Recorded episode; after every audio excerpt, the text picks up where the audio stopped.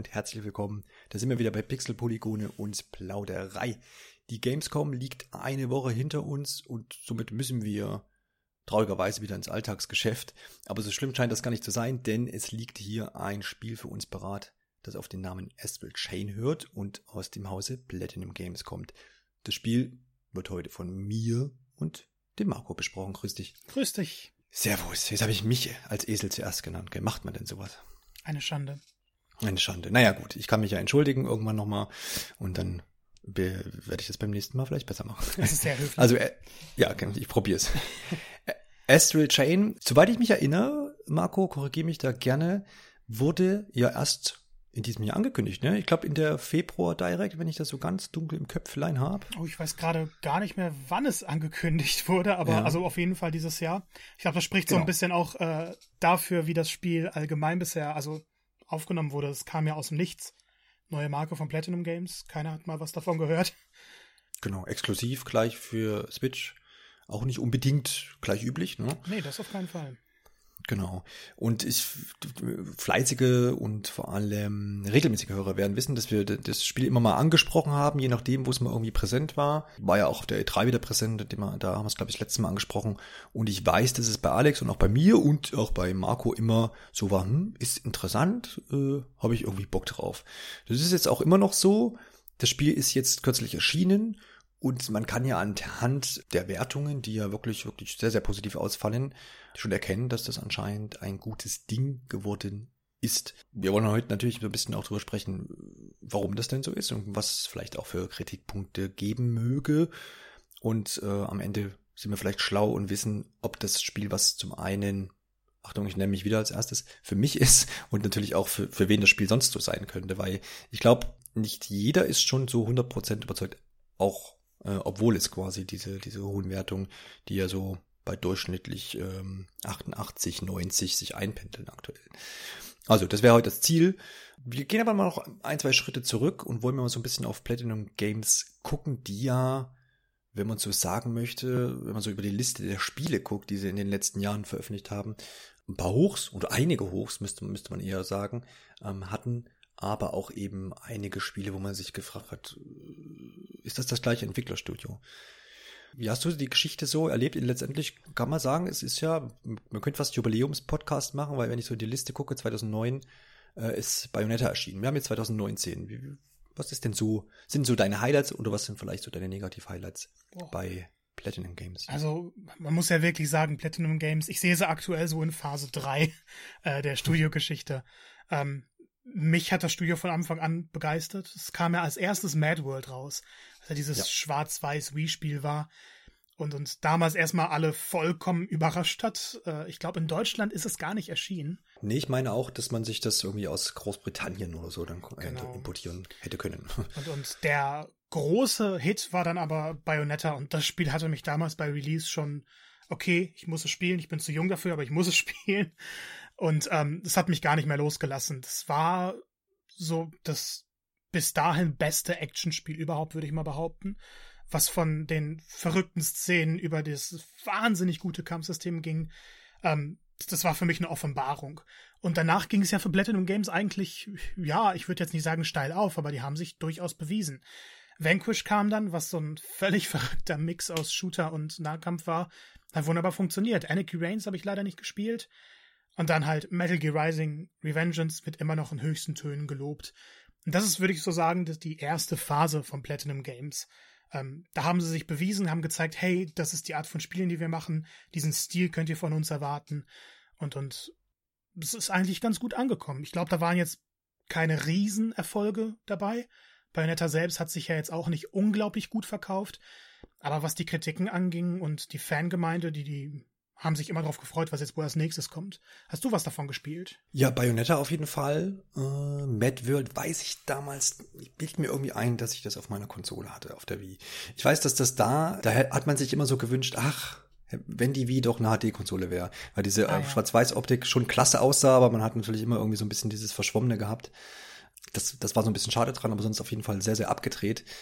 Ich habe das Gefühl, jetzt die, die, die, den ersten Teil der Titel, die du da aufgelistet hast, dass das aber auch immer so ein bisschen Nische war, ne? Also so richtig massentauglich äh, ist, ist da nichts dabei gewesen. Ja, das stimmt schon. Die ja. wussten ganz klar, okay, wir haben diese Zielgruppe und wir bedienen die. Aber wenn man jetzt mal, auch heute würde ich noch sagen, ähm, normale Spieler nach Vanquish oder Anarchy Reigns fragt, die werden es nicht kennen. Obwohl es ja von den Fans immer noch hoch gelobt wird. Bayonetta, dass das bekannter ist, würde noch an ein paar anderen Sachen liegen, äh, behaupte ich mal. Aber wenn es bei Bayonetta 1 geblieben wäre, würde ich auch behaupten, der Massenmarkt würde sich heute nicht mehr dran erinnern. Also der mhm. Markt, der sich halt eher dann Call of Duty oder The Legend of Zelda spielt. Mhm. Ausschließlich. Die zweite Phase, wenn ich die schon einleiten darf, ist ja dann so ein bisschen durchmischt wieder mit teilweise Nintendo-Exklusivtiteln, aber eben auch so, naja, Lizenzauftragsarbeiten, die mal mehr oder weniger gut angekommen sind. Ne? Ja, also es ist, fing ja, ich werde mir jetzt einige Buchrufe einfangen, aber ähm, dann kam ja Wonderful 101, haben sie wieder eine neue Marke auf den Markt gebracht und ich weiß, das hat seine Fans, die es super abfeiern und ich bin mir auch ziemlich sicher, dass wir irgendwann nochmal ein Remaster auf Switch kriegen würden. Dann gebe ich dem Spiel auch nochmal eine Chance. Aber mir hat es damals auf Wii U nicht gefallen. Ich fand die Steuerung irgendwie zu überladen, obwohl das Konzept ja ganz nett war. Ich fand die Level nicht sonderlich interessant und irgendwie konnte mich das nicht so wirklich packen. Oder hattest du The Wonderful 101 gespielt? Ich habe es mal angespielt, aber bin da auch nicht warm geworden, auf jeden Fall. Ja. Das ist so meine Erinnerung, ja. Dann, Auf jeden Fall wieder Thema Nische irgendwie. Also das ja, ist wirklich genau. so, so, ein Spiel, die, wo wirklich Leute total äh, draufstehen und manche sagen, können, äh, weiß, wissen gar nicht, was sie damit anfangen sollen.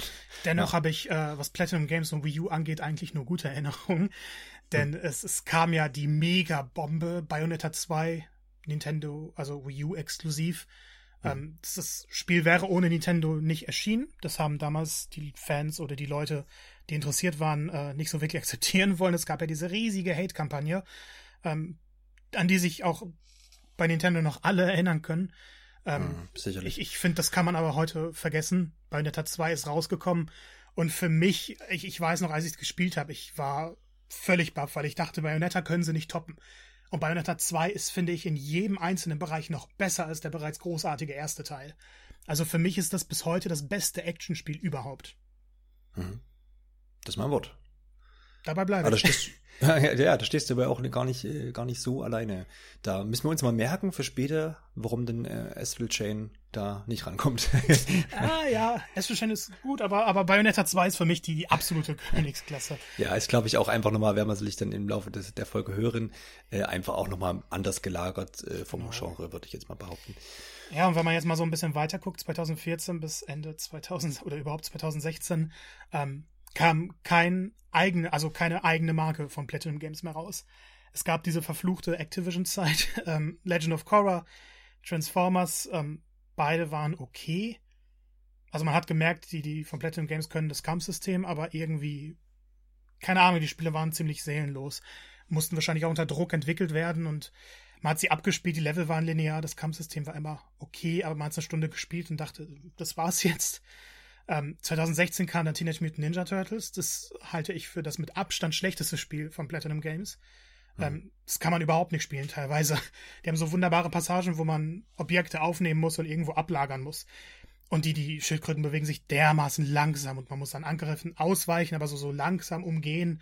Ähm, keine Ahnung, was sie da geritten hat. Wenn Platinum Games nicht draufstehen würde, hätte ich niemals gedacht, dass die daran beteiligt waren. Ja, wobei das, da, da habe ich immer gedacht, das klingt ja eigentlich nach einer guten Kombination. Ne? Also es hätte ja echt schön werden können. Also ich finde, finde, finde, die Serie bietet sich eigentlich an äh, für die Art, die die äh, Spiele, die Platinum Games Nummer macht. Aber ich finde, daran äh, erkennt man ganz gut, woran die Kooperation mit Activision gescheitert ist, weil Transformers mh. war im Endeffekt Bayonetta. Also das Kampfsystem war ziemlich eins zu eins dasselbe, nur eben mit Transformers. Man hatte dann verschiedene mhm. Waffen, die man ausrüsten konnte. Äh, wenn man rechtzeitig ausgewichen ist, dann gab es eine kleine Zeitlupe. Und das war alles da. Das heißt, spielmechanisch hätten die Titel super sein können, aber die hatten zu wenig Zeit. Mussten es dann dementsprechend auf den Markt bringen. Das war ja auch dann, Cobra kam, meine ich, als irgendeine Staffel gerade anlief. Äh, Teenage Mutant Ninja Turtles, als die eine neue Serie bekommen haben. Das heißt, es musste dann da sein. Und wenn man denen vielleicht noch ein Jahr mehr gegeben hätte, dann hätten sie ein gutes Spiel daraus basteln können. Ja. Ja. Ach ja, und dann. Es ging, ging ja wieder dann ein bisschen bergauf, oder sind wir noch nicht so weit? Hast du noch was? Ah ja, ich, ich würde, weil das ganz gut die Beziehung zwischen Nintendo und Platinum Games zeigt. Weil ja. nach Bayonetta 2 sind es anscheinend beste Freunde gewesen. Mhm. Und äh, dann hat Platinum Games auch an Star Fox Zero und Star Fox Skat mitgearbeitet. Stimmt, ich wollte es ausblenden. ja. ähm, ich hatte Zero nur angespielt und dann abgebrochen. Kannst du da mehr zu sagen? Ja, mir ging es ja genauso. Tatsächlich, das ist auch ein Spiel, was ich, wo ich begonnen habe. Ich habe mich auch sehr, sehr drauf gefreut, weil ich eigentlich so die, die Marke an sich sehr lieb. Ich habe damit zwar jetzt auch keine Riesenverbundenheit, weil ich jetzt nicht sagen könnte, ich habe äh, sämtliche Spiele der Reihe gespielt, aber ist auf jeden Fall was, womit ich dachte, dass ich was mit anfangen kann. Ähm, wie viele bin ich da wahrscheinlich an Star Fox Adventures war es auf dem Gamecube. So, und diese sind, das sind so die positiven Erinnerungen, die ich dann noch habe. Und Star Fox Zero hat in der Beziehung halt dann äh, sehr enttäuscht. Also da bin ich auch wahrscheinlich nicht über zwei Stunden hinausgekommen. Ah, schade. Ja. Da kann ich jetzt in dem Endeffekt auch nicht viel zu sagen, aber letztendlich ähm, war da ja auch mal die große Kritik, dass es, naja, zum einen nicht sehr innovativ ist, ne? weil es ja, glaube ich, einfach sich auch einfach einfach so sperrig, äh, sperrig gespielt hat. Ich erinnere mich da an diese diese diese komischen, äh, ja, es lag letztendlich auch viel an dem wie hieß das Ding denn? Vio Gamepad, genau. Genau, ne? das, genau, das war doch so, so sperrig eingesetzt. Und, ja. Hm. Verstecktes also Potenzial auf jeden Fall. Ja, genau. Da ist halt auch, das wäre auch wirklich mal interessant zu, zu, sehen, wie da so die Entwicklungsbedingungen beziehungsweise die, die, die, die, der Zeitraum war und ob wie viel Nintendo da irgendwie mit reingefuscht hat oder eben nicht. Aber glücklicherweise ist dann die, die, ich würde sie zweite Phase nennen, ähm, zu Ende gegangen und 2017 kam dann der glorreiche Aufstieg mit Nier Automata. Ja. Ich habe es nicht zum Launch gespielt, ich habe ein bisschen abgewartet und ähm, ich meine, Gott, Podcast 2017 müsste ich es genannt haben. Spiel des Jahres, ne? Irgendwie so.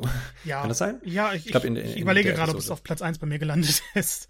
könnte gut sein, ja. Es können unsere Hörer ja nochmal nachhören und nachhören, uns verraten. Richtig. Ja, ja, ähm, genau. Auf jeden Fall, das, das war unglaublich, ähm, was sie sich da gewagt haben. Das Kampfsystem war gewohnt perfekt, aber die hatten dann eine Semi, also eine Open World, aber mit doch linearen Leveln und Aufträgen und man musste es ja fünfmal durchspielen, um alles zu verstehen, aber mit jedem neuen Durchgang hatte man im Endeffekt ein eigenes Spiel. Und, und ich sage immer ganz gerne, der, der dritte Durchgang ist dann Nier Automata 2 gewesen. Man hat halt da wirklich den Nachfolger gespielt. Hm. Ähm, das war absolut verrückt, was sie sich damit gewagt haben. Und die Geschichte wird ja immer noch in, in allerhöchsten Tönen gelobt. Bis heute eine der tiefgreifendsten, tiefsinnigsten Videospielgeschichten. Und das Spiel hat sich wahnsinnig gut verkauft. Ich glaube, bis dato, wahrscheinlich auch noch bis heute, ist es das äh, sich am, am, am besten verkaufende Spiel von Platinum Games. Was Wirklich, mich überrascht ja? hat, weil Nier war ja. jetzt nicht gerade so die große Marke. Der erste Teil war, war gut, aber okay. Und irgendwie konnten sie damit dann doch den großen Durchbruch erreichen. Und jetzt gehören sie halt trotz den Fehlschlägen, die sie davor hatten, wieder zu den Top-Klasse-Entwicklern. Ich glaube, du hast ja Nier Automata bis heute nicht gespielt. Richtig, und das deute ich ja auch gleich als Vorwurf. nee, es ist, ist, tatsächlich nicht so. Aber das ist halt wieder so ein Ding, was ich wahrscheinlich mal tun müsste, aber mich irgendwas noch davor, davon abhält. Ähm, ja. Also ich, ich, es, ist, es ist so, es ist. Übrigens, ich habe kurz, ganz kurz nachgespickt. Ähm, Im Mai 2019 bereits 4 Millionen ähm, verkaufte Einheiten quasi. Das ist ja. Wahnsinn für so eine kleine Reihe. Das ist ziemlich, ziemlich viel, ja, genau. Gerade auch für etwas Neues, also, ne, ja oh, ja. Etabliertes oh, ja. gewesen, ja. Richtig. Jo, und seitdem gab es eigentlich, war es relativ ruhig, weil 2018, ich glaube, nach Nier hat ähm, hat Platinum Games erstmal wieder ein bisschen Ruhe bekommen und so viele Aufträge bekommen. Die haben sagen ja selber, die haben noch drei, vier Spiele aktuell in Entwicklung, äh, bei denen sie sich dann noch Zeit nehmen wollen. Und, und es gab dann ja leider, das gehört auch noch ins Jahr 2017, Scalebound, die Tragödie. Bis heute mhm. weiß keiner, wieso es eingestellt wurde. Irgendwas wird da schiefgelaufen sein in der Beziehung zu Microsoft Studios. Keine genau, Ahnung, was. Da gab es dann gab es ja immer wilde Gerüchte noch, dass Nintendo das jetzt vielleicht auch noch äh, retten wollen würden, würde, aber so richtig handfest ähm, ist da nichts draus geworden. Da müsste man, müsste man jetzt abwarten, ob das nochmal wieder belebt wird. Aber ist wahrscheinlich, also ist wahrscheinlich unwahrscheinlich. ich bin ganz ehrlich eher ähm, interessiert daran, wieder neue Marken von denen zu sehen. Bayonetta 3 ja. natürlich, ich freue mich tierisch drauf. Babylon's Fall kommt ja und dann natürlich so fabelhaft neue Marken wie Astral Chain. Genau. Und damit wäre die Überleitung äußerst gut gelungen. Kompliment. Vielen Dank. Sind wir also mittendrin Und wie das immer so ist, wenn wir ein Spiel besprechen, müssen wir natürlich darüber sprechen, warum überhaupt und äh, was zur Hölle hier hm. los ist in diesem Universum. Man hat ja in den Trailern jetzt immer nichts, die bisher so jetzt vor Release quasi ähm, so publiziert wurden, nicht allzu viel erfahren. Man wusste irgendwie, es, es gibt irgendwie eine Welt, in der äh, die Chimären, da kannst du dann gleich noch drauf eingehen, ähm, ja, quasi diese Welt bedrohen, irgendwo immer auftauchen und dass man eben äh, Teil einer Polizeieinheit ist und ja, sich diese Umstände quasi ja auf die Arbeit auswirken als, Poliz als Polizist und man der ganzen Sache mal nachgehen muss. Und man hat vom Gameplay immer gesehen, auf jeden Fall, dass natürlich dieses typische, in Anführungsstrichen typisch, ähm, ja, dieses, diese Kämpfe, die sehr, sehr, ja, wie möchte ich sagen, ähm, effektreich gestaltet sind, dass die ein Teil des Gameplays sein sollen oder sind. Und dann hat man immer noch äh, gesehen, dass auch man, naja, so detektivartig irgendwie Tatorte erkunden muss oder irgend sowas. Also alles jetzt irgendwie unter Vorbehalt. Das ist das, was ich so aus meinen, meinen, meinen Trailern, die ich jetzt bisher gesehen habe, jetzt entnehme. So, das ist so das Bild, was bei mir jetzt im Kopf entstanden ist. Und das ist das, was eigentlich auch, was ich eigentlich immer interessant fand, weil ich, ich mag auch Bayonetta, aber da ist ja nun wirklich alles sehr auf Action und äh, rasante Passagen ausgelegt. Und äh, dieses Detektiv-Gimmick, was jetzt in den Trailern auch gezeigt wurde, ähm, war das auch, was mich da so ein bisschen gelockt hat, weil das habe ich in ähm, Batman, in den Batman-Spielen auch ganz gern gemocht. Um das hat, hat, hat immer so ein bisschen Abwechslung reingebracht, ohne jetzt den Flow des Gesamten da irgendwie zu zerstören. Also, starten wir zunächst aber erstmal äh, bei dem Teil, wo ich jetzt gerade riesige Lücken hatten, hatte, nämlich bei der Story. Ähm, was für eine Welt ist das jetzt genau und äh, wieso muss die Polizei das jetzt alles klären? Jo, da fangen wir direkt mit einem, mit einem schwierigen Part an. Ja, ähm, ja, musst du ein. muss nochmal nachschauen. Das ist äh, das Jahr 2078 und äh, wie sollte es anders sein? Die Menschheit steht kurz vor der Auslöschung. Mhm. Es liegt an den äh, Chimären, die du bereits erwähnt hast. Das sind Monster aus einer anderen Welt, die kommen und töten nicht unbedingt die Leute, sondern entführen die in die sogenannte Astralebene. Das, ähm, ja, ich muss ein bisschen aufpassen, dass ich nicht zu viel verrate, denn natürlich ähm, liegt der Charme der Geschichte überhaupt daran, erstmal alles selbst herauszufinden, beziehungsweise zu sehen, äh, was nach und nach passiert. Auf jeden Fall werden die Menschen in diese Astralebene entführt. Und das sorgt dafür, dass fast schon die gesamte ähm, Menschheit ausgelöscht wurde. Die Reste leben in der sogenannten Arche. Das ist eine riesige Stadt mit mehreren Distrikten auch. Und äh, dort leben die eigentlich in Frieden. Die glauben nicht, dass irgendwas passieren kann. Plötzlich öffnen sich aber innerhalb dieser Arche, die eigentlich wunderbar geschützt wird, ähm, diese merkwürdigen Portale in die Astralwelt und von dort kommen eben Chimären rein, entführen Leute und richten Chaos an. Die normalen Bürger wissen davon nicht unbedingt was. Ähm, zum Spielstart wird aber eine Brücke angegriffen und dann wird natürlich die Polizei gerufen. Und relativ schnell werden die, wird der, der Hauptcharakter, den darf man sich dann selber erstellen, auch auswählen, ob er männlich oder weiblich sein soll, und äh, seine Zwillingsschwester zu einem Einsatz gerufen und erfahren von dieser Polizeieinheit Neuron. Die kämpfen nicht ganz normal, gegen, gegen alle möglichen Verbrechen, sondern konzentrieren sich wirklich auf die Chimären. So, die Chimären können aber auch nicht einfach so vernichtet werden. Klar, man kann sie bekämpfen. Viel, viel leichter ist das aber mit den sogenannten Legionen. Das sind im Endeffekt besonders mächtige Chimären, die über eine Astralkette, Astral Chain, an den, an die Polizisten gekettet werden und dann kämpfen die fortan zusammen. Ähm, relativ zum Start passieren ein paar Sachen, die Legionen können fliehen. Der Spielcharakter, der Hauptcharakter, erfährt dann halt oder merkt zufällig, dass er halt in der Lage ist, diese ganzen Legionen an sich zu binden. Dementsprechend hat der Spieler anfangs nur eine Schwertlegion und kann dann später auch die anderen Monster an sich binden. Wie viel davon hast du verstanden? Äh, sehr, sehr viel. Also das hast du, jetzt, jetzt ist der Podcast der Komplimente an Marco, das hast du gut Aha. erklärt. Ich, ich, ich, ich konnte es nachvollziehen. das ist jetzt die warme Dusche heute. Es, ist, ähm, es wird tatsächlich noch ein bisschen komplizierter, weil die, die eigene Polizeistation, da sind auch dann alle möglichen Charaktere, die rumlaufen. Man lernt die kennen. Ähm, der, der Ziehvater des Hauptcharakters, der, der, mit dem passieren noch ein paar Sachen. Dann gibt's den großen Bösewicht. Ich glaube nicht, dass du Neon Genesis Evangelion gesehen hast, oder? Nein, habe ich nicht. denn es ist, also das Spiel orientiert sich ganz, ganz klar an den Anime. Man merkt super viele Motive daraus, den allgemeinen mhm. Verlauf der Geschichte und ein paar Szenen könnte man fast eins zu eins damit vergleichen. Also war eine ganz, ganz klare Inspiration. Deshalb geht es halt wirklich um mysteriöse Kräfte, die irgendwie von den Menschen gebannt werden, die gegen andere mysteriöse Kräfte kämpfen. Und natürlich gibt es dann irgendein großes Geheimnis dahinter, das nach und nach aufgedeckt wird. Ich glaube, mehr kann ich zu, zum allgemeinen Geschichte gar nicht verraten, äh, ohne jetzt schon in den Spoilerbereich zu gehen, was wir hier jetzt mal ausnahmsweise nicht machen wollen. Genau, aber ist doch, ist doch so weit, so gut. Wie gesagt, kann ich, kann ich nachvollziehen. Ähm, wir können dann, glaube ich, schon ein bisschen sofort schreiten Richtung Gameplay, weil meine nächste Frage, die sich jetzt aufgetan hat, geht dann eben genau da auch ein bisschen ins Spielerische. Du hast ja die Legionen erwähnt, die zusammen mit dem Spieler dann quasi ähm, die Kämpfe bestreiten. Äh, und hast die Schwertlegion zum Beispiel erwähnt. Kannst du ungefähr sagen, wie viel unterschiedliche Legionen ich dann habe? Wechselt das quasi? Also kann ich mir das vorstellen wie mein Hund, ich habe verschiedene Hunde, die ich an meiner Kette bei mir führe und ich überlege dann, mit wem ich heute Gassi gehe oder, oder ist das, wird das on the fly irgendwie gewechselt? Wie funktioniert ähm, das? Lustigerweise gibt es eine Beast-Legion, die im Endeffekt ein Hund ist, den man dann oh. per Kette Leine, äh, an der Leine führt. Ja. Ähm, und man, ja, man, man kann den Hund streicheln. Das geht auch. Das ist das Wichtigste. Gut. Das hat mich bei Fire Emblem gestört.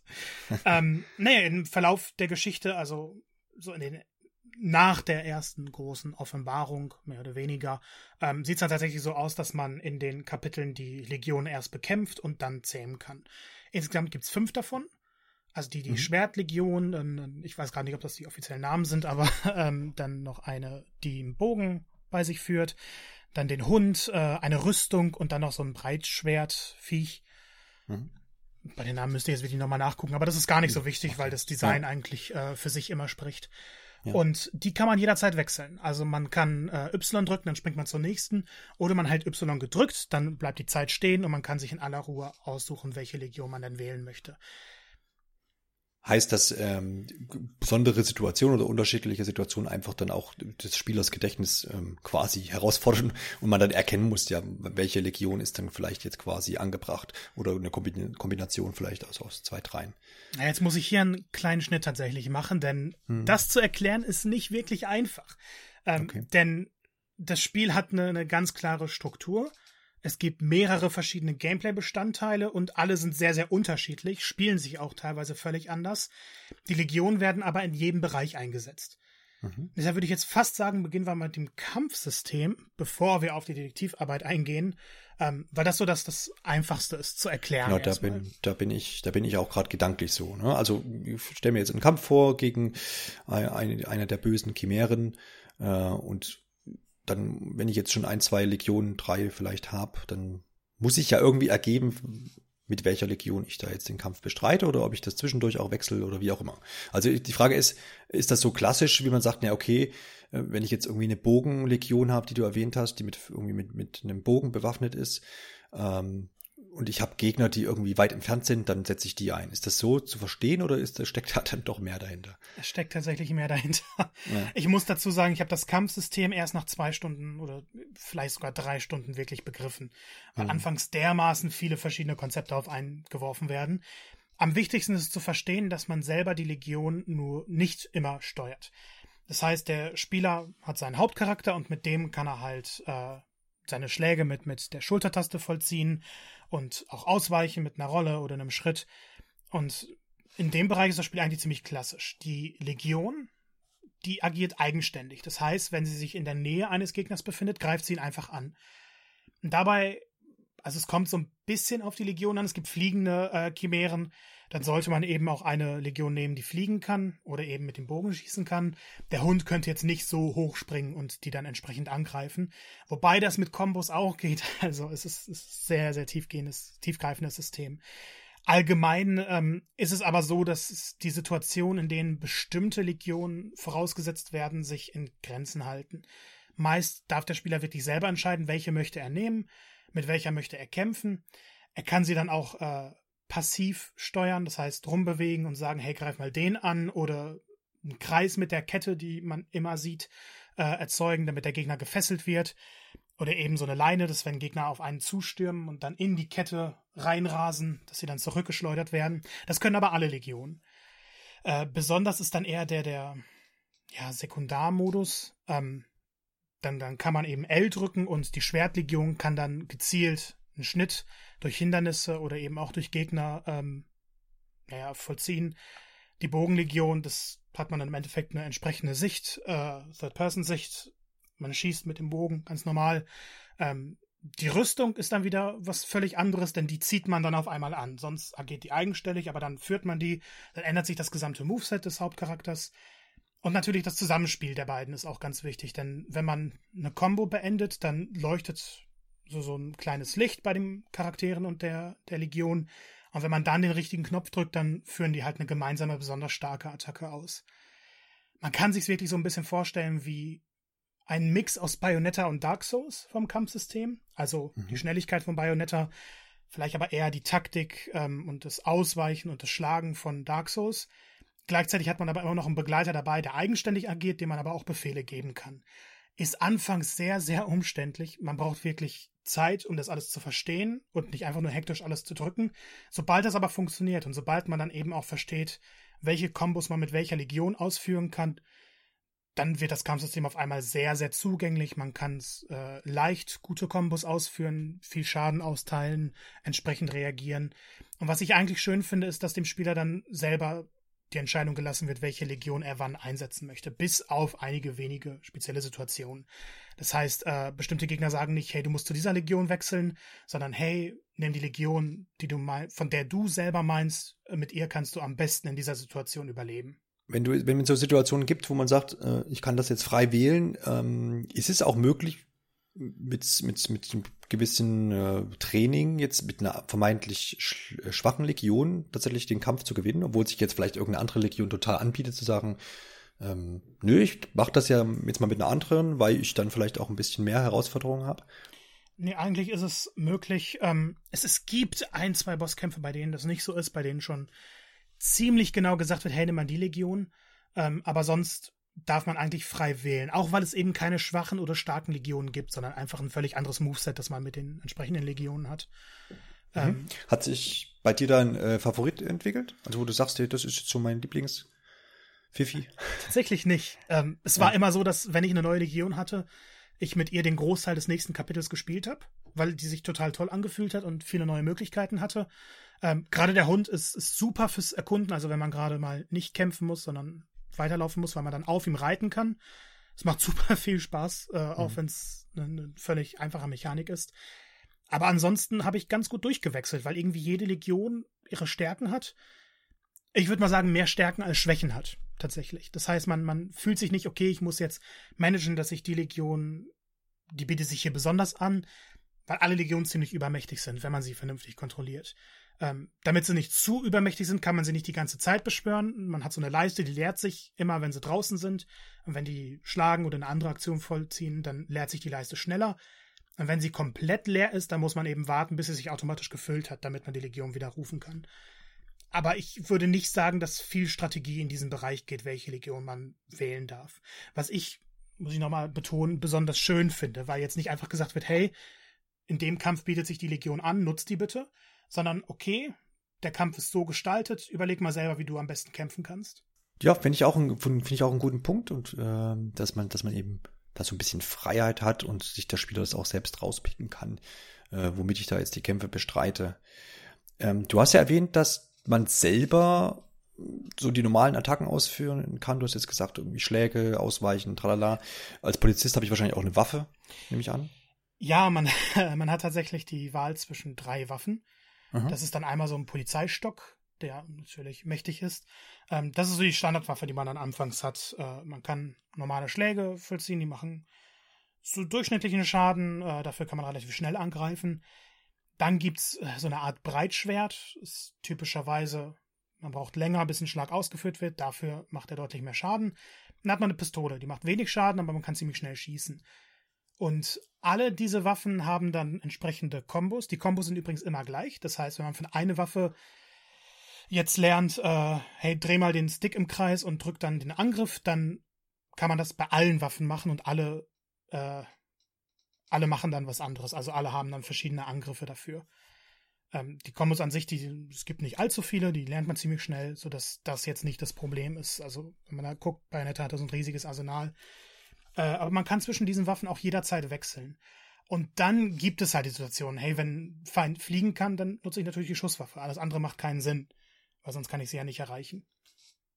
Ähm, also klar, mehr Waffen. Man denkt sich einerseits wäre ganz nett gewesen, aber die drei Waffen sind an sich äh, perfekt. Also die, die bieten dermaßen viele Freiheiten, dass man sich dann gar nicht unbedingt mehr wünscht. Insbesondere, wenn man dann noch bedenkt, dass man die Legionen hat, die dann ja auch nochmal andere Angriffe ermöglichen. Ich würde sagen, machen wir hier mal so einen Haken an Kampfsystem dran, außer du willst jetzt hier noch irgendwas ergänzen. Und ich glaube, das, um das Kampfsystem zu verstehen, muss man selber mal gespielt haben. Ja, das hat man, glaube ich, jetzt so ein bisschen auch rausgehört. Ich, da, da vielleicht können wir doch noch nicht ganz den Kampf, äh, äh, ähm, Kampfsystem Hafen verlassen, weil jetzt ist mir doch noch mal was gekommen. Es klingt ja, weil du auch selber sagst, du hast ein bisschen Zeit gebraucht, ähm, dich da einzufinden. Besteht denn die Gefahr, dass man sagen könnte, nach zwei Stunden, ähm, ich, ich check's nicht oder mir ist es zu viel? Glücklicherweise nicht. Ähm, hm. Tatsächlich hatte ich anfangs genau das gegenteilige Gefühl. Ich dachte, das gesamte Kampfsystem besteht nur aus typischem Button-Mashing und ein paar Mal ausweichen, das war's. Also mhm. da war, man hatte dann die Waffen, okay, aber es gab gar keine Vielfalt. Die Kampfoptionen waren irgendwie sehr spärlich und, und ich war enttäuscht, weil ich hatte mehr von Platinum Games erwartet. Mhm.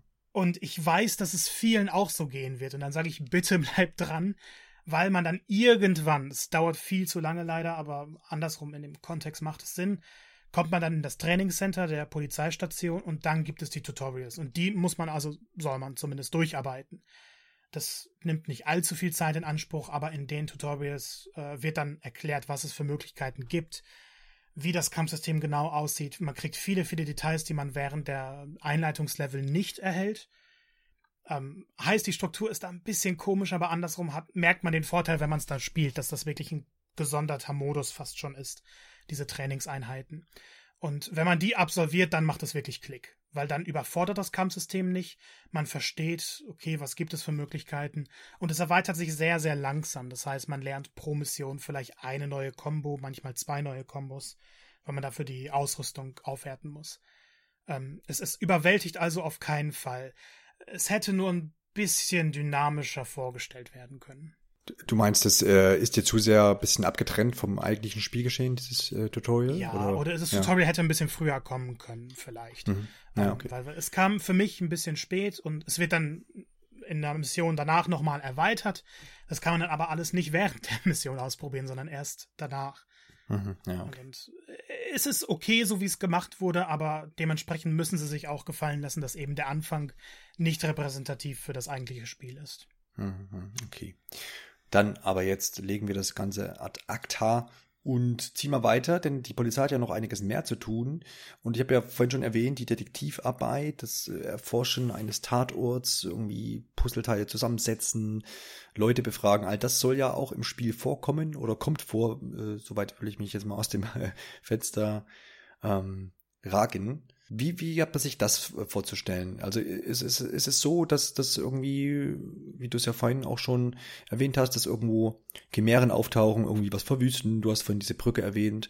Äh, Polizei trifft ein, da muss man erstmal gucken, okay, aha, was war hier los? Äh, vielleicht Indizien oder gar Beweise finden, äh, um dann irgendwie einen entscheidenden Hinweis äh, zu haben, wo es denn jetzt weitergeht mit der Ermittlung.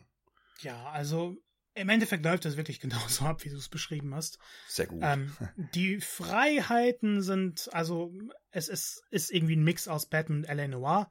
Hm. Es ist aber sehr formuliert. Das heißt, meistens startet man, also eigentlich immer startet man ein Kapitel in der Polizeistation.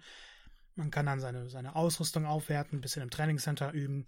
Und dann gibt es halt die Meldung, hey, in Stadtteil XY ist was passiert oder die Leute melden sich da oder irgendeine verdächtige Person ist aufgetaucht, geht mal bitte dahin. Und dann startet das eigentliche Kapitel.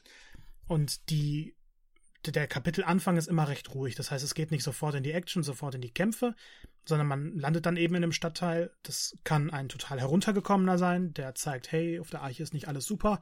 Das kann auch mitten in der Metropole sein, in der man dann halt bunte Lichter hat und viele Leute, die rumlaufen. Und dann geht es wirklich um die äh, Zeugenbefragung. Das heißt, man läuft rum, man fragt, hey, habt ihr Person X gesehen?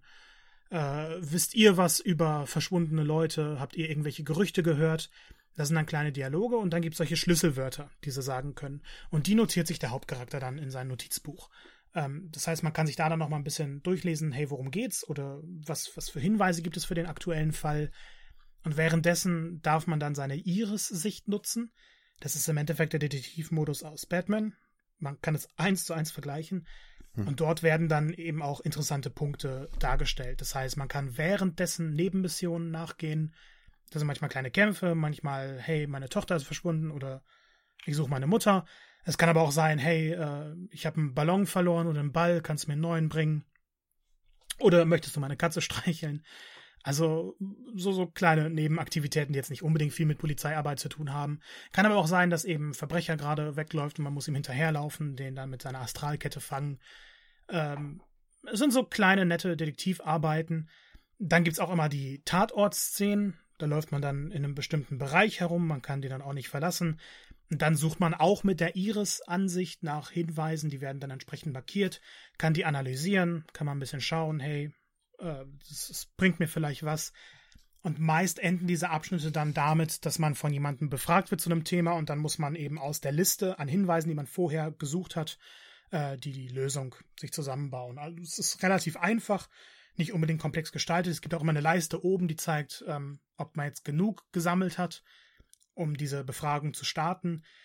Wer alle Hinweise sucht, das muss man nicht immer, ähm, der kriegt dann am Ende des Kapitels noch eine kleine Bonusbewertung. Ähm, ist also alles nicht so umfangreich oder, naja, nicht so komplex gehalten, umfangreich schon. Ähm, macht aber Spaß. Also überraschenderweise in einem Actionspiel kann es sehr, sehr unterhaltsam sein, einfach mal mit den Leuten zu reden, teilweise wunderbare Dialoge zu lesen, ähm, Nebenmissionen ab zu absolvieren, die ziemlich verrückt sind und dann ein bisschen mehr Polizeiarbeit zu machen, anstatt jetzt einfach nur zum Einsatzort zu laufen und hey, da ist eine Chimäre, greifen wir sie an. Das heißt, sie haben sich einen schönen Rahmen für die Mission gebastelt. Wie, wie, wie Spaß machen denn die Abschnitte? Weil, wie gesagt, ich habe ja mal vorhin schon erwähnt, das äh, wäre das, was mich irgendwie so ein bisschen gelockt hat.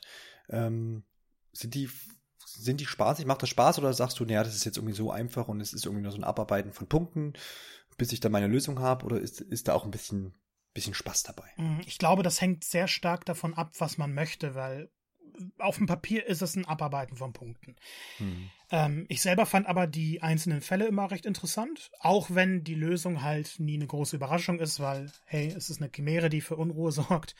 Ähm, es macht aber Spaß, mit den Leuten zu reden und vor allem die Kulissen zu erkunden. Und dann gibt es halt doch manchmal ziemlich interessante Nebenmissionen. Ich weiß, einmal gab es eine Bombe, die ganze Geschichte darum war ziemlich unterhaltsam es ist jetzt nicht super komplexes und man darf halt nicht erwarten, dass es ein Detektivspiel ist. Also es geht in Richtung L.A. Noir, aber es ist kein L.A. Noir. Ähm, man, man, ja, ich weiß gar nicht, wie ich es anders groß beschreiben soll. Es ist wirklich eine kleine Nebenaktivität und ähm, was Schönes, es macht Spaß, aber es ist vor allem nicht spielerisch fordernd. Ich glaube, das beschreibt es am besten. Es ist ziemlich einfach, diese Mission zu absolvieren, die Hinweise zu suchen. Und man wird Spaß daran haben, wenn man mehr über die Welt erfahren möchte und mehr Orte sehen möchte. Wenn man jetzt einfach erwartet, dass man ein bisschen logisch denken muss oder ein bisschen komplexere Aufgaben bewältigen muss, dann wird man eher enttäuscht. Ist aber vielleicht auch ganz gut, wenn das eher ein bisschen äh, einfacher gehalten ist, weil es ja dann vielleicht auch oder so ein bisschen sonst Probleme gäbe mit dem Spielfluss. Ne? Genau. Also das ist ja auch immer so die Gefahr, wenn ich dann da irgendwo hänge und mir den Kopf zerbreche. Ich glaube, es wäre auch alles ein bisschen überladen, wenn es jetzt äh, permanent darum gehen würde, alles mögliche, also kreative Rätsel zu lösen. Wenn man weiß, okay, in zehn Minuten werde ich wieder Kämpfe absolvieren. Ja. Ähm, das, das wäre dann alles ein bisschen zu viel. Und ich glaube, sie haben es doch im richtigen Rahmen gemacht. Vor allem, wenn man oft einmal auch für, äh, für, für Nebenmissionen oder eben für die Tatortuntersuchung seine Legion nutzen muss. Ganz nette Mechanik, wenn man den Hund gerade nicht streicheln möchte, kann man ihm Items geben und er wittert eben danach. Ja. Und äh, wenn jetzt zum Beispiel, huhu, ist jetzt kein Beispiel aus dem Spiel, aber was ähnliches gibt es, wenn man eine vermisste Person hat und ein Kleidungsstück, dann gibt man dem Hund dieses Kleidungsstück zum Riechen und dementsprechend läuft er dann in Richtung der vermissten Person. Solche kleinen Spielereien gibt es dann. Also die Legionen werden auch immer mit eingebunden. Wie ist denn das Verhältnis dieser Passagen, also dieser, diese Nachforschungen, ähm, im Verhältnis zu den Kampfpassagen? Weil das sind ja jetzt die zwei wesentlichen Gameplay-Bestandteile. Wie ist das so im Verhältnis? Wie ist das zusammengesetzt? Mm, also man muss eigentlich sagen, es gibt drei Bestandteile. Mhm. Äh, Astralebene, dazu kommen wir gleich am besten. Ähm, ich ja. würde sagen, so diese, diese Untersuchungsmission, je nach Kapitel ist das so 40 bis 50 Prozent tatsächlich. Mhm. Mhm. Also okay. jedes Kapitel startet damit. Es gibt äh, so, so ja, vor der Mitte noch eine Ausnahme, das ist dann erstmal eine Schleichmission, aber im Anschluss der Schleichmission, wenn man dann in einem Gebiet ist, das halt die Unterwelt der Arche darstellt, dann beginnt eben wieder die Detektivarbeit. Und, und dann gibt's immer eigentlich einen ziemlich klaren Cut. Das heißt, man absolviert diese Sachen, das, das kann gut eine halbe Stunde manchmal dauern, und dann geht's in die Astralebene, Astralwelt, und dort beginnen dann die eigentlichen Kämpfe, wobei es auch in der normalen Welt zu Kämpfen kommen kann. Das hängt wirklich stark von der Mission ab. Mhm, okay. Genau, du hast drittes Gameplay-Element gesagt, dann lass uns doch mal darauf stürzen. Ja, vor allem in der Astralebene, ähm, das sind relativ lineare Level. Mein großes Problem daran ist, und ich muss leider den Vergleich zu Bayonetta ziehen, weil Bayonetta hat ziemlich viele unterschiedliche aufregende Level, in denen die Action eben geschieht. Und in Astral Chain geschieht die Action leider viel zu lange nur in der Astralebene und die sieht immer gleich aus. Die Level sind natürlich individuell gestaltet, aber optisch ist das einfach immer nur rot und schwarz und das war's. Und es sieht langweilig aus. Und das ist so schade, weil die Welt ansonsten während der Erkundung toll aussieht und sehr, sehr detailliert ist. Und dann geht's auf einmal in, in diese Bereiche. Dann gibt's eben die, die normalen Kampfarenen. Also immer wenn man einen Kampf beginnt, kann man halt nicht weiterlaufen, sondern muss erstmal die Gegner besiegen. Während, also zwischen diesen Kämpfen gibt es aber immer kleine Rätselpassagen. Das sind meist Schalter, die betätigt werden müssen, manchmal in der richtigen Reihenfolge, manchmal muss in der Umwelt irgendwas verändert werden. Und da nutzt man dann diese Kampffähigkeiten, die mit L aufgerufen werden, der, ähm, der Legion. Wenn jetzt ein Schalter weit oben ist, dann nimmt man die Bogenlegion. Wenn zwei Schalter gleichzeitig betätigt werden müssen, dann nimmt man die Schwertlegion. Oder wenn irgendwo ein Schalter versteckt ist unterm Boden, dann gräbt äh, der, der kleine Hund, große Hund, äh, danach und aktiviert sie. Also es sind tatsächlich dann kleine Rätsel und man kann manchmal sogar ein bisschen stecken bleiben, wenn man sich ungeschickt anstellt. Hm. Äh, ist bei mir der Fall gewesen, dass man an einer Stelle einen Schalter aktivieren muss, äh, der eine Plattform oder einen Weg frei macht. Und dann, ich will jetzt nicht zu viel verraten, aber man muss irgendwie wieder hochkommen. Und äh, es hat sich bei mir nicht sofort ergeben, was ich jetzt machen muss, weil ich nicht erwartet habe, dass das Spiel dann doch ein bisschen kreativer wird. Aber im Endeffekt ist das wirklich die Astralebene ein Mix aus reinen Actionkämpfen, häufig auch mit einem Boss am Ende, aber auch nicht immer. Es gibt ein Kapitel, bei dem es gar nicht in die Astralebene geht, ähm, wo man dann eben in der normalen Welt diese Art Rätsel lösen muss, das aber auch ein abgeschottenes Gebiet ist. Äh, ansonsten wirklich Kämpfe, Rätsel, Kämpfe, Rätsel, ein bisschen erkunden, Kämpfe, Rätsel, Bosskampf.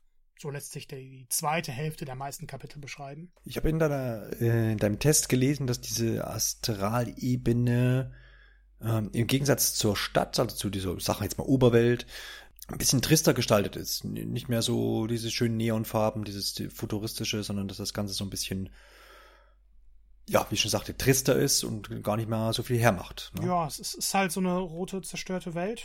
Jetzt hm. ohne Städte oder so, das sind dann einfach Plattformen. Ähm, es ist tatsächlich so, wenn man ein, Bild von der, ein Bild von der Astralebene sieht, ähm, dann weiß man, wie sie insgesamt aussieht. Es gibt später noch gewisse Überraschungen. Wie gesagt, möchte nicht spoilern. Aber im, im, der Großteil besteht wirklich daraus, dass wenn man dort ist, alles gleich aussieht und so unglaublich langweilig aussieht. Und man weiß ja, wie toll Platinum Games auch Action-Level gestalten kann. Ich glaube, es war wahrscheinlich, es wäre, oder es wäre zu ressourcenaufwendig gewesen, ähm, auch noch diese Gebiete sehr detailliert zu gestalten und aufregend zu gestalten leider fühlte sich dadurch manchmal so an, als ob äh, die Astralebene so ein Füller wäre. Also spielerische Ideen sind drin, Kämpfe sind perfekt, also wirklich 1A, die man da drin hat.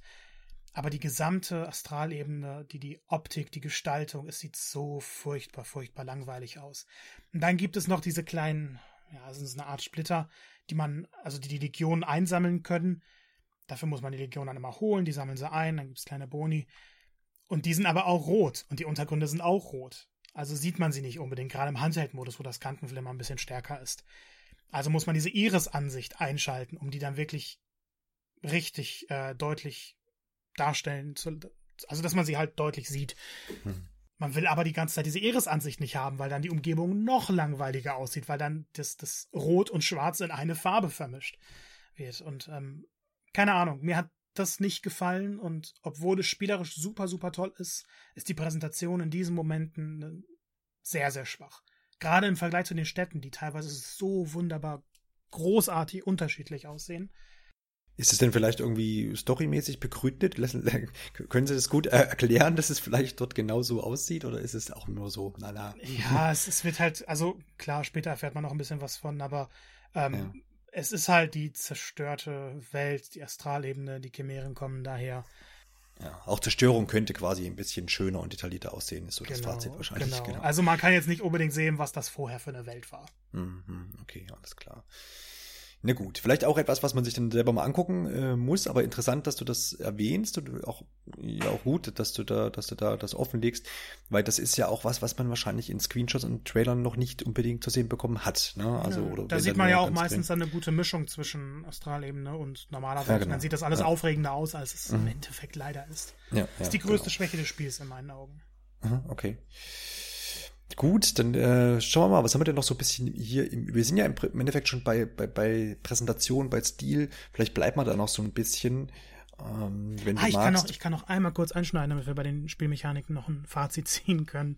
Gut, äh, es gibt kleine Plattformer-Passagen. Oh, okay. Und ähm, also eine Kernmechanik ist halt, dass man mit ZL gedrückt hält. Ja, das müsste mhm. es sein. Und ja. dann mit dem rechten Stick die Legion frei bewegen kann. Man kann sie eben auch über Schluchten hinweg bewegen und dann drückt man wieder einen Knopf und dann springt der eigene Charakter eben dahin. Das ist, oh Gott. ähm, es funktioniert an sich, aber wenn nur ein kleines Hindernis im Weg ist, dass das kann mitten auf dem Weg sein oder es kann wirklich so, so ein Millimeter in die Kette reinragen, ähm, bleibt er daran hängen und fällt runter. Und ich glaube, die meisten Leben habe ich in den meisten Kapiteln wirklich dadurch verloren, dass ich in Abgründe gefallen bin, weil diese Plattformer-Passagen von der Idee her gut sind. Wenn man sie aber nicht perfekt ausführt, dann landet man halt im Graben und ein bisschen Leben wird abgezogen, man startet direkt wieder davor, das heißt, die Strafe ist nicht allzu hoch, aber man muss doch mehrere dieser Plattformer-Einlagen wiederholen. Oder auch wenn ein Fahrstuhl hoch und runter fährt, ist nicht immer ganz ersichtlich, wann kann ich jetzt draufspringen ohne Gefahr. Ist alles unterhaltsam, aber man muss sich darauf einstellen, dass hier ähm, in den Passagen keine Perfektion zu erwarten ist. Gut. Dann das haben wir das. Einbringen. Ja klar, auf jeden Fall immer immer zu. Dann, dann haben wir das, das diese ganze Spielmechanik Kiste komplett.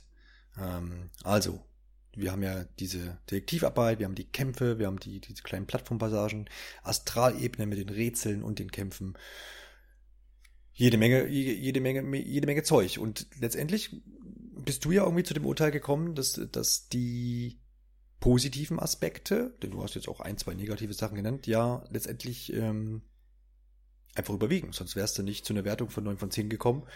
Ja. Ähm, kannst du das nochmal ein bisschen begründen? Das, diese ganze, die ganze Zusammensetzung muss ja letztendlich gut funktionieren. Ja, ich glaube, wenn man sich die einzelnen Teile rauspickt, kann man mehr Kritikpunkte ähm, aufschreiben oder überhaupt bemerken. Ähm, es würde dem Spiel aber nicht gerecht, denn das Spiel ist halt nicht nur diese einzelnen Bestandteile, sondern es ist dieses Gesamtwerk. Und obwohl die Struktur schon klare Abgrenzungen zieht, macht halt alles zusammen so unglaublich viel Spaß. Gerade in dem Moment, wo man sagen könnte, okay, die Ermittlungen, die werden langsam eintönig, gibt es dann halt zwischendurch Nebenmissionen, die dann mal ein anderes Gameplay ähm, in den Fokus rücken, aber dann eben auch den Wechsel zu den Kämpfen. Und genau dann, wenn man sagt, okay, ich könnte jetzt eine kleine Pause von den Kämpfen gebrauchen, gibt es eine große Story-Einlage oder eben wieder ähm, Rätselpassagen. Das heißt, dieser Mix ist unglaublich gut gelungen. Und ja, man merkt diese Struktur drin, aber das hat mich zu keinem Zeitpunkt gestört. Ich fand eher diese Abwechslung und dieser Wechsel zwischen den einzelnen Bestandteilen dermaßen unterhaltsam, dass mich diese negativen Sachen nicht mehr gestört haben. Gerade Entschuldigung, gerade die Plattformer-Rätsel, ähm, ja, können zwischendurch nerven, aber man hat jetzt nie zehn Minuten lang nur das. Man hat zwischendurch dann eben wieder Kämpfe. Und dann vergisst man, dass gerade die letzte Passage ein bisschen nervig gestaltet war. Und wenn die nächste dann wieder gut ist, dann stört es halt nicht mehr. Dann bleibt diese, diese negative Erfahrung gar nicht in Erinnerung. Und genauso sieht es dann mit den Kämpfen aus, wenn man denkt, okay, könnte jetzt alles ein bisschen abwechslungsreicher sein oder ich brauche mal eine Pause, ich will mal ein bisschen üben, wie das, wie der eine Move geht oder wie ich die Situation am besten kontrollieren kann, dann landet man eben wieder im Trainingscenter zwischen den Kapiteln, kann da ein bisschen was ausprobieren, kann sich nochmal Tutorials anschauen, kann Probekämpfe absolvieren. Und diese Zusammensetzung, wie gesagt, ist einfach in dieser Form etwas, was ich noch nicht gesehen habe und was so gut funktioniert, dass die Kritikpunkte, die man nennen kann und die, wenn das Spiel jetzt nur ein Erkundungsspiel wäre oder nur ein Kampfspiel wäre, würden die viel, viel stärker wiegen, als wenn man bedenkt, dass das alles zusammengepackt wurde. Klingt gut. Denn äh, das ist es. nee, es ist, ich, hatte jetzt gerade noch so ein bisschen die Gedanken im Kopf, weil oft hast du ja Spiele, die, klar, ich meine, es gibt viele Spiele, die verschiedene Gameplay-Elemente haben und dann gibt es aber, äh, mir fällt kein konkretes Beispiel ein, aber Sicherheit kennt das jeder, wenn ich jetzt sage, ähm, dass, dass man manchmal Passagen hat, wo man sagt, ah, jetzt habe ich wieder so diese, dieses, keine Ahnung, diese, diese Fluchtpassagen, was auch immer, keine Ahnung, ich muss jetzt in diesen Passagen wieder rennen, das nervt. Eigentlich will ich doch viel lieber kämpfen und fährt man relativ, finde ich, relativ häufig in Spielen, die es dann eben nicht schaffen, da irgendwie eine gute Balance irgendwie an den Tag zu legen. Hier scheint es ja dann wirklich gelungen zu sein, dass man jetzt nirgendwo irgendwie einen Part hat, wo man sagt, äh, jetzt muss ich schon wieder da Detektivarbeit leisten oder äh, jetzt kommen die blöden Kämpfe, die sind mir viel zu hektisch, wie auch immer, ähm, sondern dass einfach da der Mix ähm, gut gestaltet wurde. Und das scheint er ja offenbar. Ja, doch. Also wie, also wenn man jetzt die Kämpfe gar nicht mag, dann wird auch die Abwechslung nichts bringen. Gut, klar. Das ist immer so, ja. Aber, ähm, also die Schleichpassage kann man ganz gut erwähnen, denn ähm, ich, ich war ich weiß nicht wieso, aber ich war furchtbar in diesen Passagen und wurde von jedem einzelnen äh, Polizisten erwischt. Weil in der Mission ist man undercover unterwegs. Ähm, ja. Man wird dann aber nicht einfach gefangen genommen oder so, sondern man kann eben noch kurz kämpfen und die Polizisten bewusstlos schlagen. Das heißt, selbst wenn man Schleichpassagen nicht mag, äh, dann, dann wird man sich auf andere Wege helfen können. Wird man nicht dazu gezwungen quasi. Genau. Ja. Das ist doch gut. Und äh, tatsächlich, was ich noch sehr, sehr nett fand, ist eine Kleinigkeit. Äh, wenn man jetzt irgendwie Mülltonnen umwirft äh, in der Stadt, das kann man machen, oder das gegen Objekte Polizist. schlägt, das ja. als Polizist, dann gibt's Abzug. Und dann gibt's auch immer eine kleine Sequenz, wo ein Passant einen anmeckert oder mhm. eben ein Kollege und sagt, hey, ist nicht in Ordnung. Und dann verliert man Punkte. Ich weiß nicht, ob es dann die, die Geldeinheit Hall ist, aber. Ja, Hallo Moral quasi dann. Genau. Große Moralkeule. Genau. Sehr und es gut. gibt äh, Punkte dafür, wenn man Müll entsorgt. Also ja, was okay, das angeht, haben sie so viele Kleinigkeiten eingebaut, das muss man selber erleben. Das ist wunderbar. Ja, okay, das da steckt da quasi noch so ein bisschen Aktualitätsbezug ja. hier und dort. Und wer über Rot über die Straße läuft, der dem ist nicht mehr zu helfen. Ja, genau. Also ist doch schön, wenn da wenn da auch Ordnung herrscht. Doch, also da Sehr haben sie schön. wirklich Liebe zum Detail bewiesen. Ja, ja. Ich habe gesagt, wir wollen noch mal so ein bisschen auf Präsentation und Stil eingehen. Du hast schon allerhand dazu gesagt. Du bist jetzt kein Fan der Astralebene, ist aber auch vielleicht auch nicht das Problem. Man kennt aber das Spiel ähm, vor allem durch seinen, durch seinen neon-futuristischen Look. Alles so ein bisschen im Blau gehalten. Ähm, so ist das Bild, was ich jetzt so im Kopf habe.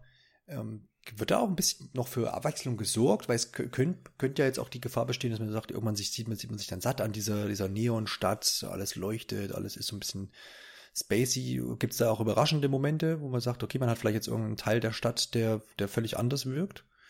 Definitiv. Also gerade mhm. diese, diese Neonstadt, das dauert ein paar Stunden, bis man die zum ersten Mal sieht. Oh, okay. Anfangs, die erste Sequenz ist äh, auf einer Brücke, die relativ normal aussieht, aber mhm. klar, viel Action, viel Explosion.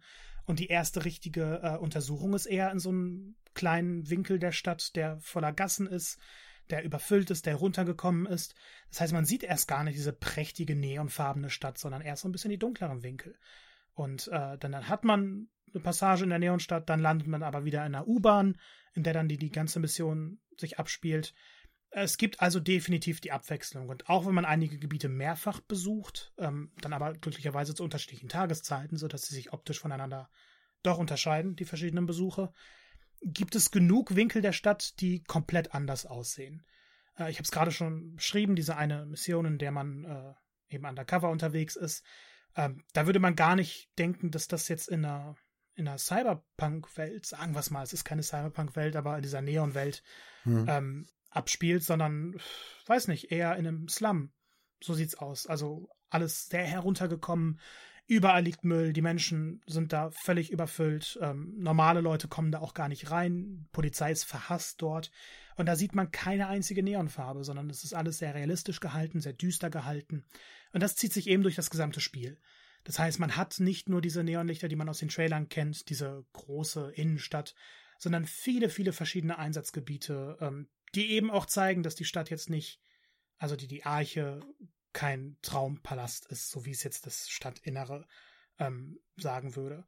Und auch wenn man durch die Neonstadt läuft, dann gibt es immer noch so kleine Winkel, wo man sich denkt, ah, hier ist das Leben vielleicht doch nicht so wunderbar. Was kann man denn in Sachen Technik sagen? Es ist ja immer so die Frage, ja, wie schön ist denn so ein Spiel? Wie funktioniert denn so ein, ja doch sehr, möchte ich sagen, pompöses, vor allem actionreiches, sehr schnelles Spiel auf der guten alten Nintendo Switch? Sehr gut, aber nicht perfekt. Mhm. Das ist das Fazit, was ich am Ende gezogen habe.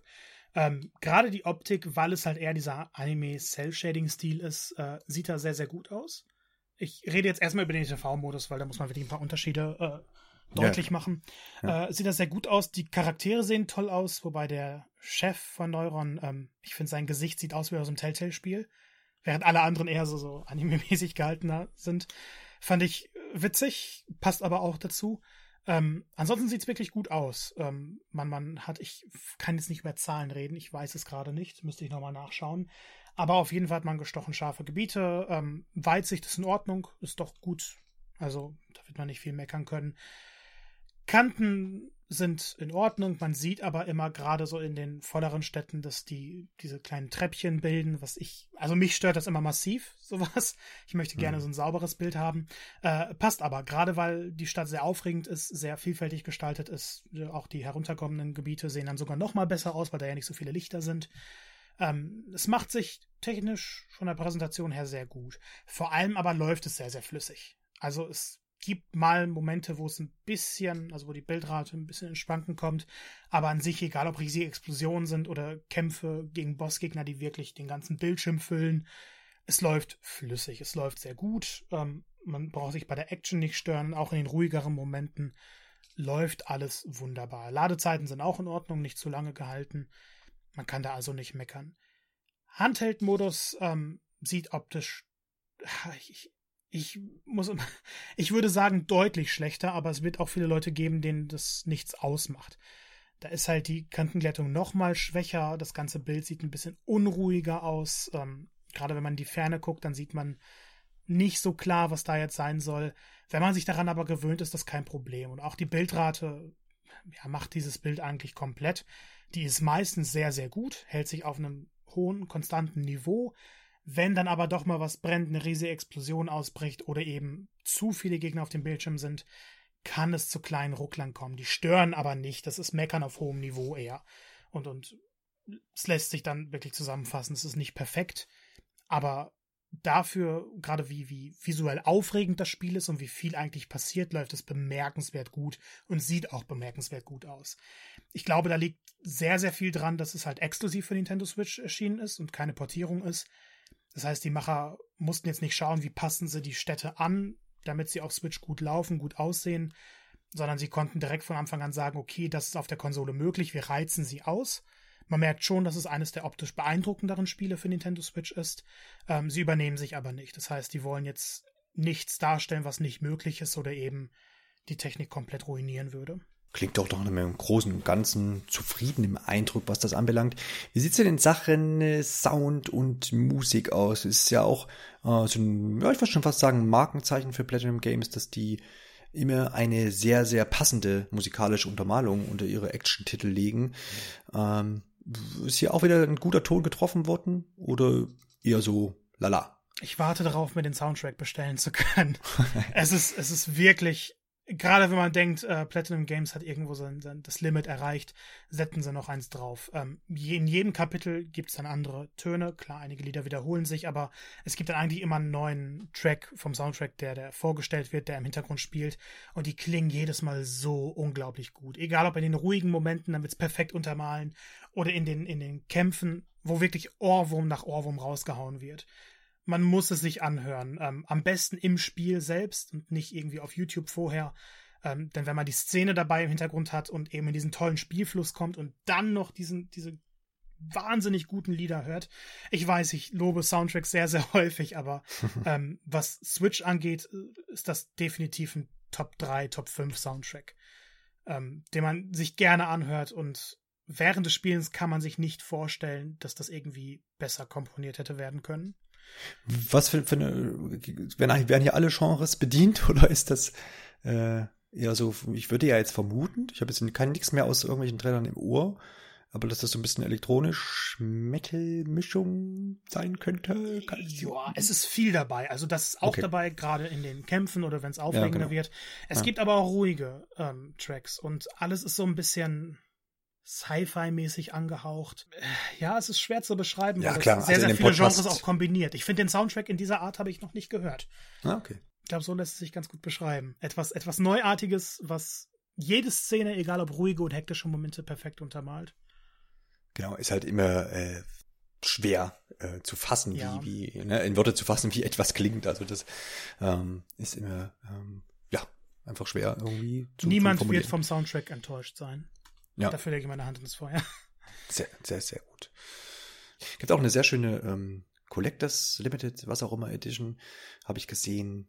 Ähm, wobei ich immer da auch nicht mehr. Also ich bin jetzt nicht derjenige, der irgendwie immer ständig Collectors Edition kauft, weil ich das ist immer so ein Hin und Her zwischen naja, das ist ja vielleicht mal irgendwann was wert, dann stelle ich mir das hin und pack's nie aus. aber, aber, ich bin immer mehr so, ich muss das ja alles raus tun und das angucken und ja, so bin naja. ich auch. Ja, also hm. man, es gibt ja Leute, die kaufen es dann zweimal halt. Einmal zum Aufmachen, einmal zum Zulassen. Hä, andere, andere Geschichte. Ich möchte es dann lieber, ich bin mal ganz schleimig, äh, den Leuten überlassen, die es haben möchten und kaufe mir nur ein Exemplar. Ja, sehr gut. Es ist sehr vorbildlich. Klär mich auf. Haben wir noch was zu besprechen? Haben wir jetzt irgendeinen Punkt vergessen? Ja, ich, ich, glaube, das fasst das alles sehr gut zusammen. Man kann auch mal ein bisschen kurz auf die Zukunft von Platinum blicken. Äh, Spielzeit ist genau, ich genau, ich habe hier noch genau, das habe ich mir gerade noch notiert, Spielzeit, weil das war so ein Faktor, wo wir noch nicht drüber gesprochen haben, habe ich jetzt auch noch nirgendwo irgendwie gelesen. Ich habe aber jetzt auch noch keine 100 Reviews gelesen, sondern glaube ich vier. Von daher, du hast es durchgespielt schon oder? Ja, ich habe es durchgespielt. Ja, ich hab's, genau. äh, es, es, war noch eine letzte Nachtsession, aber ich habe es hm. beendet. Ja. Ähm, je nach Spielstil würde ich mal sagen 30, 35 Stunden. Oh ja, das ist ja auch nicht.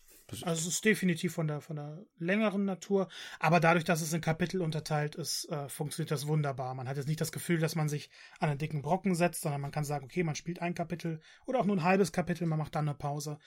Äh, es gibt aber auch wieder Spielwert, weil eben ein höherer Schwierigkeitsgrad am Ende freigeschaltet wird. Wenn man Missionen wiederholt, kann man mit den entsprechenden Waffenverbesserungen nochmal in die Level zurückkehren und eben auch mit den äh, Legionen, die man vorher nicht hatte. Man merkt gerade in den ersten zwei Missionen, okay, ich hätte jetzt in der Legion einsetzen können. Ich habe die Legion aber noch nicht. Dann kann man eben später zurückkehren und dann hat man sie. Gut, dann habe ich hier gerade noch eine höhere Frage reingekriegt von einem Jannis aus Würzburg, der äh, fragt, ob denn irgendwas in Richtung Skilltree, irgendwas aufleveln, Waffen verbessern, oh, ja. Legionen, ne, da ja. Ist doch genau. bestimmt was, oder? Das habe ich jetzt komplett vergessen. Siehst du? Also, ähm, Gut, dass hier Hörerfragen zugelassen sind. Wunderbare Hörer haben wir. Ja. Ähm, es, es gibt die Charakterverbesserung. Verbesserung. Ähm, mhm. Ähm, das ist einfach nur, dass man dann Geld und Materialien ausgibt, um eben die Waffen zu verbessern. Dabei werden die ein bisschen stärker, die Lebensleiste erhöht sich, pipapo, und man lernt eine neue Combo. Und dann gibt es die Legionsverbesserung. Die bestehen dann äh, daraus, dass sie länger aufs Feld beschworen werden können und ein bisschen stärker auch, glaube ich, werden. Das sind also so die zwei großen Punkte, die muss man dann in der Station verbessern. Jederzeit kann man aber Skills erlernen. Also dann hat wirklich jede einzelne Legion einen Skilltree. Die Punkte, die man dafür ausgeben muss, äh, sind, kommen alle aus einem Pot und dann entscheidet man, okay, ich mache jetzt hier von der Legion den Nahkampfschaden stärker, äh, ich erhöhe den Verteidigungswert, und je mehr man sich durcharbeitet, desto mehr Skills schaltet man frei. Und die kann man dann auf zwei Knöpfe legen und jederzeit aktivieren mit der entsprechenden Tastenkombination. Ähm, das ist dann, dass Spieler und Legion stärker werden. Oder ähm, die, die andere sehr frühe Fähigkeit, die man erlernt, ist eben, dass sich äh, Schwerter um die Legionen drehen, die dann eben noch Schaden ausrichten bei Gegnern, die gerade in der Nähe sind. Äh, ist sehr simpel gehalten, bietet aber doch genug Spieltiefe, um mal zu schauen, hey, ich gehe den Weg entlang oder ich brauche jetzt das Upgrade, damit die Legion mehr Schaden macht oder hey, ich sterbe die ganze Zeit, ich gehe mal ein bisschen mehr auf Verteidigung. Ähm, und, und dadurch, dass man eben zwischendurch diese Skills freischaltet, die Kampffähigkeiten, ist dann doch ein bisschen Planung mit bei. Sodass man dann sagen kann, okay, ich möchte eher diesen Spielstil äh, fördern und lernen dann passive Fähigkeiten statt aktive Fähigkeiten. Jetzt stehen wir mit Astral Chain hier im Jahr 2019. Das ist so das, was jetzt, was wir, was wir dieses Jahr quasi noch bekommen, beziehungsweise ja jetzt bekommen haben schon. Äh, ein weiterer Nintendo-Exklusivtitel. Der nächste wird dann vermutlich Bayonetta 3 sein, wenn es nicht zwischendurch noch wieder eine Überraschung gibt. Die sollen sich aber bitte für Bayonetta 3 so viel Zeit lassen, wie sie wollen. Ja, das, muss perfekt werden. Das machen Also bestimmt. es gibt ja Leute, die meckern schon jetzt, hey, Astral Chain ist vor kurzem erst angekündigt worden, jetzt aber schon raus, hm. wieso nicht mehr Ressourcen bei Bayonetta 3 stecken? Gibt denen bitte Zeit, weil wenn sie mit genau derselben Finesse rangehen wie bei Bayonetta 2, mhm. da wird Bayonetta 3 das beste Actionspiel aller Zeiten. aber hallo. Ja, es ist ja auch bei so einer Reihe immer, also, klar, man muss, man hat ja immer den, den Ansporn und das wollen ja letztendlich auch die, die Spiele, dass immer noch einer draufgesetzt wird und dann braucht das natürlich Zeit, weil ich kann ja nicht sagen, ich veröffentliche Teil 2 nochmal irgendwie nochmal in grün statt in blau halt. Ja. Ne? Also das da muss ja dann schon was bei sein. Und ich glaube, da, das, da haben die das, das haben die schon drauf, aber natürlich braucht sowas Zeit und natürlich auch viel, viel Planerei und Entwürfe, die dann vielleicht wieder verworfen werden. Ich glaube und, auch gerade Bayonetta ist kein Spiel, von dem es zehn Teile geben kann. Ja, ja, genau. Das kommt vielleicht noch hinzu, genau. Aber genau, also Astral Chain ist jetzt gerade so der jetzige Standpunkt. Exklusivtitel wieder einmal jetzt äh, für die Switch. Wie siehst du so jetzt die weitere Entwicklung, wenn wir jetzt mal Bayonetta 3 vielleicht außen vor lassen, äh, wovon wir wissen, dass es äh, kommt, gibt, kauft irgendwann Nintendo dann äh, Platinum Games oder, oder lassen die sich nicht kaufen? Ich hoffe nicht. Ich hoffe wirklich, wirklich nicht. Hm. Hm. Ähm, ich möchte, dass Platinum Games mit mehreren Publishern zusammenarbeitet. Man hat es jetzt gesehen. Man hat mit Nintendo gearbeitet. Nintendo ist ja auch der Publisher von Astral Chain. Ähm, und dann kommen solche tollen, faszinierenden Ideen raus. Ich glaube aber nicht, dass ein Nier Automata ähm, hätte unter Nintendo entstehen können. Da haben sie eben auch mit dem, ich muss seinen Namen nochmal raussuchen, ähm, äh, wie heißt er denn, der Macher der Drakengard 3, Yokotaro, natürlich. Ähm, der hat eben zusammen mit Platinum Games dafür gesorgt, dass Nier ein dermaßen fantastisches Spiel geworden ist. Und die Marke liegt nun mal bei Square Enix. Also haben die beiden sich, die drei Parteien sich zusammengeschlossen und ein Meisterwerk erschaffen, das wirklich das Genre neu definiert hat. Ich möchte sowas noch häufiger sehen. Ich möchte sehen, dass Platinum Games sich noch breiter fächert, denn ich glaube, was Actionspiele angeht, sind sie aktuell die Könige. An denen kommt keiner ran. Ähm, und wenn sie jetzt eben nur mit Nintendo arbeiten, man merkt ja schon, Astral Chain geht vom System in eine Richtung, in die auch ein Bayonetta geht, macht dann aber wieder mehr. Ähm, ich glaube aber, jetzt wiederhole ich mich wahrscheinlich, äh, ich glaube wirklich, dass ähm, wenn sie sich nicht auf einen Publisher beschränken, sondern möglichst viele Wege gehen, ähm, können sie sich noch mehr beweisen und noch mehr großartige Ideen äh, überhaupt erschaffen. Man merkt es ja jetzt mit Babylon's Fall. Ich weiß so gut wie nichts über das Spiel, ähm, habe mich jetzt aber auch nicht genau eingelesen. Das erscheint jetzt wiederum aber nicht für Nintendo Switch, sondern nur für PC und PlayStation 4.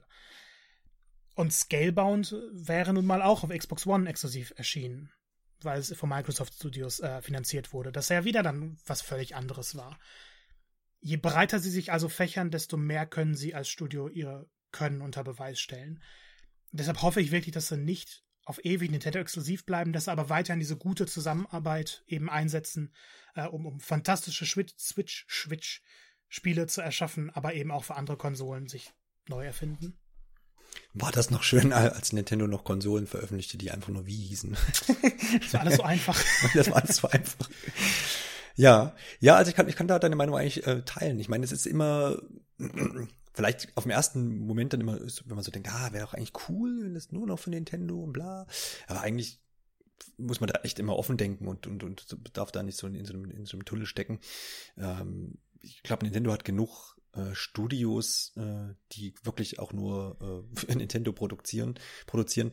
Und man hat aber auch ja auch viele andere so Zusammenarbeiten, die mit ähm, Platinum Games quasi vergleichbar wären. Äh, Team Ninja zum Beispiel, ne, die ja immer wieder irgendwie Spiele äh, produzieren für Nintendo, dann auch exklusiv, aber die natürlich auch überall auf anderen Plattformen noch Spiele veröffentlichen.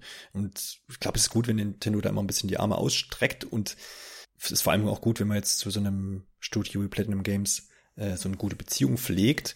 Siehe bei Bayonetta Rettung damals. Ähm, kann auf jeden Fall nicht schaden und ist, ist finde ich auch für das gesamte Repertoire äh, auf, auf Switch und damals auch auf der Wii U schon äh, sehr, sehr gesund, wenn man, wenn man so einen Entwickler mit an der Hand hat. Ja. Schaden tut das nicht. Vor allem, wenn man, wenn man immer jetzt noch an diese Diskussion, äh, die es vor Jahren immer gab mit dem Kitty-Image und tralala, dann ist ja, ist ja, sind ja Spiele wie Bayonetta äh, und auch sicherlich jetzt Astral Chain, Spiele, die dem auch ebenfalls äh, entgegenwirken. Wobei ich das ja. auch lange, lange, schon lange nicht mehr gehört habe. Nee, also ich finde, mit der Wii U ist Nintendo ja schon erste Schritte gegangen, die jetzt nicht so gut funktioniert haben. Aber gerade mit der Switch haben sie bewiesen, dass sie dieses Kinder-Image überhaupt nicht mehr haben. So ist es. Kinderimage ist gone. So. Und dementsprechend würde ich sagen, machen wir auch mal hier die Runde voll und, und, und sind fertig mit der Besprechung von Astral Chain. Wir bedanken uns wie immer fürs Zuhören, freuen uns, wenn ihr irgendwo einen Kommentar hinterlasst oder euch mal meldet auf Instagram oder Twitter. Und dann hören wir uns zu einer der nächsten Ausgaben wieder. Macht's gut und gute Nacht. Viel Spaß bei Astral Chain. Bye.